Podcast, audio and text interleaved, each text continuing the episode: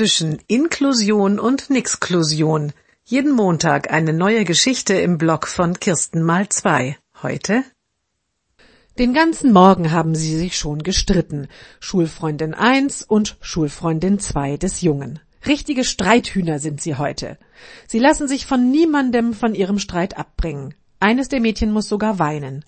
Der Junge beobachtet alles ganz genau. Nun sind Schule und Hort zu Ende. Die Mädchen sind immer noch verkracht. Der Junge wird von seiner Mutter abgeholt. Er läuft schon auf sie zu, als auch seine Freundinnen aus der Tür kommen. Erst die eine, dann die andere. Da kehrt der Junge noch einmal um. Er geht zu seiner Freundin eins, nimmt sie an die Hand und bringt sie zur Freundin zwei. Lange, mit vielen Worten und mit Händen und Füßen redet er auf beide ein. Als die Mutter näher kommt, schickt er sie weg. Die Mutter soll nicht zuhören.